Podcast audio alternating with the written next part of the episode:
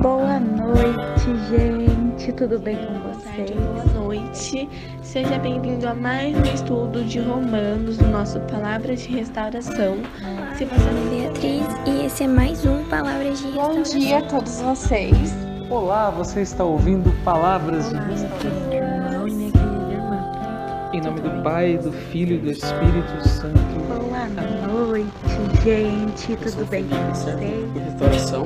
E é com muita alegria que nós iremos estudar mais um Que bom tê-lo novamente aqui conosco. Meu nome é Maria Carolina e faço parte do grupo Restauração. Olá, tudo bem? Aqui quem está falando é o Felipe. E é uma alegria ter você aqui novamente conosco para aprender um pouco mais sobre a palavra de Deus. Hoje nós iremos trabalhar a primeira carta de Coríntios, do capítulo 7, ao vers versículo 17 ao 24. Mas antes, nós vamos clamar a presença do Espírito Santo para que nós possamos entender diretamente a palavra, para que nós possamos interpretar a palavra para dentro de nossa vida. E para que o Espírito Santo também nos ajude a conduzir nossas ações, assim como nós já estamos acostumados. Então, agora que você se concentre nessa oração. Vinde, Espírito Santo, enchei os corações dos vossos fiéis e acendei neles o fogo do vosso amor. Enviai o vosso Espírito, e tudo será criado, e renovareis a face da terra. Oremos, ó Deus, que instruístes os corações dos vossos fiéis com a luz do Espírito Santo. Fazei que apreciemos retamente todas as coisas, segundo o mesmo Espírito, e gozemos sempre da sua consolação. Por Cristo Senhor nosso. Amém. A partir de agora nós já estamos reunidos, porque é da vontade do Pai, do Filho e do Espírito Santo.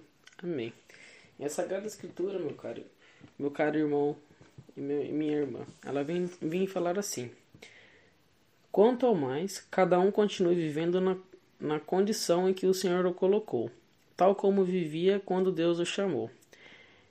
É o que eu ordeno em todas as igrejas. Alguém foi chamado quando já era circuncidado? Não tente esconder sua circuncisão. Alguém foi chamado e não era circuncidado? Não se faça a circundar. A circuncisão não é nada, e a incircuncisão não é nada. O que conta é a observância dos mandamentos de Deus. Cada um permaneça na condição em que se encontrava quando foi chamado. Você era escravo quando foi chamado? Não se preocupe com isso, mas se você puder tornar-se livre, é melhor aproveitar, pois o escravo, chamado pelo Senhor, é liberto no Senhor. Assim também o livre, quando chamado é escravo de Cristo. Vocês foram adquiridos por preço alto. Não se tornem escravos dos homens. Irmãos, cada um permaneça diante de Deus na condição em que se encontrava quando foi chamado. Até aqui, palavras do Senhor, graças a Deus. Esse trecho aqui é muito interessante. Há muitos pontos entre linhas aqui. O primeiro dele é a comunidade de Coríntios.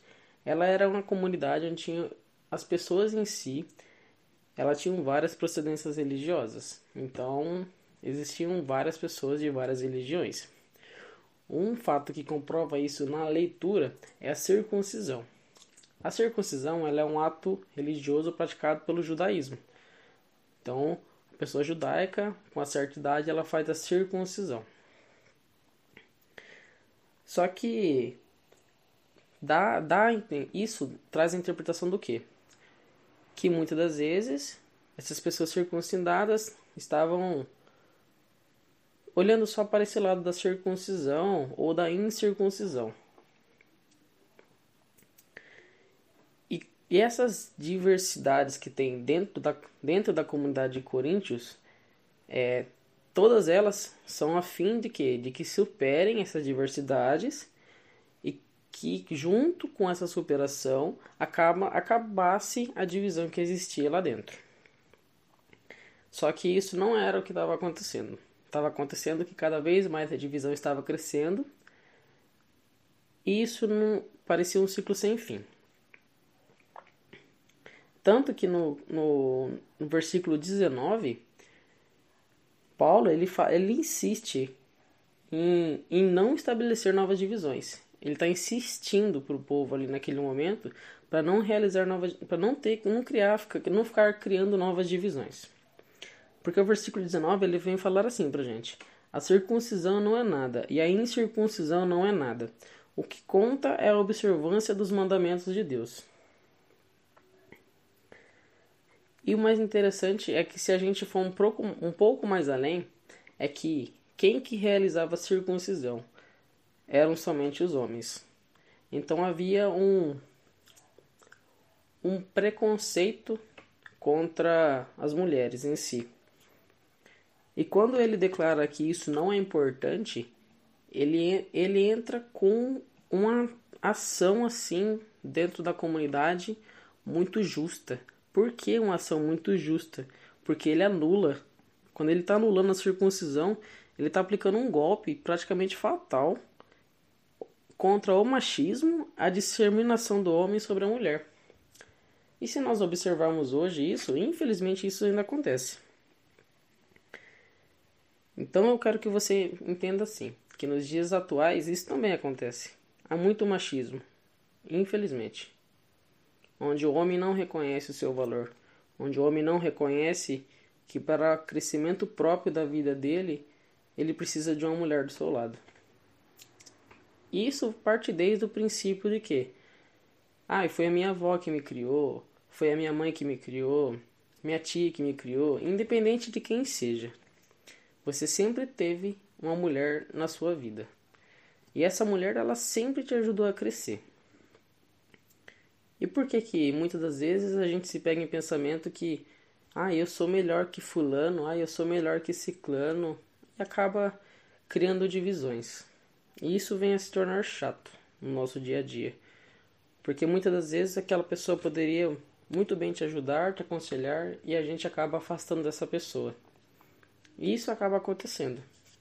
Querendo ou não, é, os homens gostam de ser turrões, durões, mas estão, estão errados, estão equivocados nisso daí.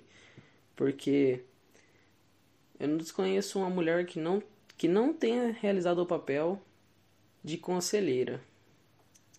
E eu vou voltar lá atrás agora na história. Eu vou falar agora de uma mulher aqui que ela não é conselheira, mas ela é uma mãe. E ela aconselhou nada mais, nada menos que Jesus, a Virgem Maria.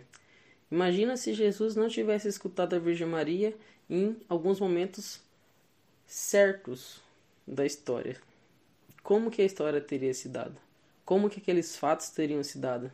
Um exemplo é bodas de Caná. Casamento, tudo mais. Como que teria se dado aquilo lá?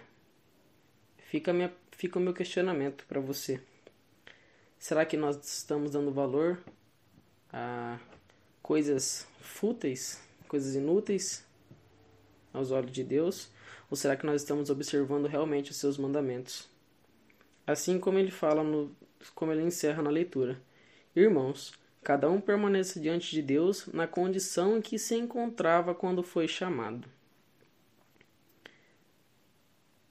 E que nós possamos rezar junto uma Ave Maria para que nós mantivemos firmes e fortes, perseverantes diante de tudo que vem acontecendo, ou que seja para acontecer. E que nós não deixemos as divisões que são impostas, que não são colocadas, nos afetar. E muito menos afetar nosso relacionamento com o nosso irmão. Ave Maria, cheia de graça, o Senhor é convosco. Bendita sois vós entre as mulheres Bendito é o fruto do vosso ventre, Jesus. Santa Maria, Mãe de Deus, rogai por nós, pecadores, agora e na hora de nossa morte. Amém. Espero que você esteja bem, que você fique bem, fique com Deus. Nós sempre estaremos reunidos porque é da vontade do Pai, do Filho, do Espírito Santo. Amém.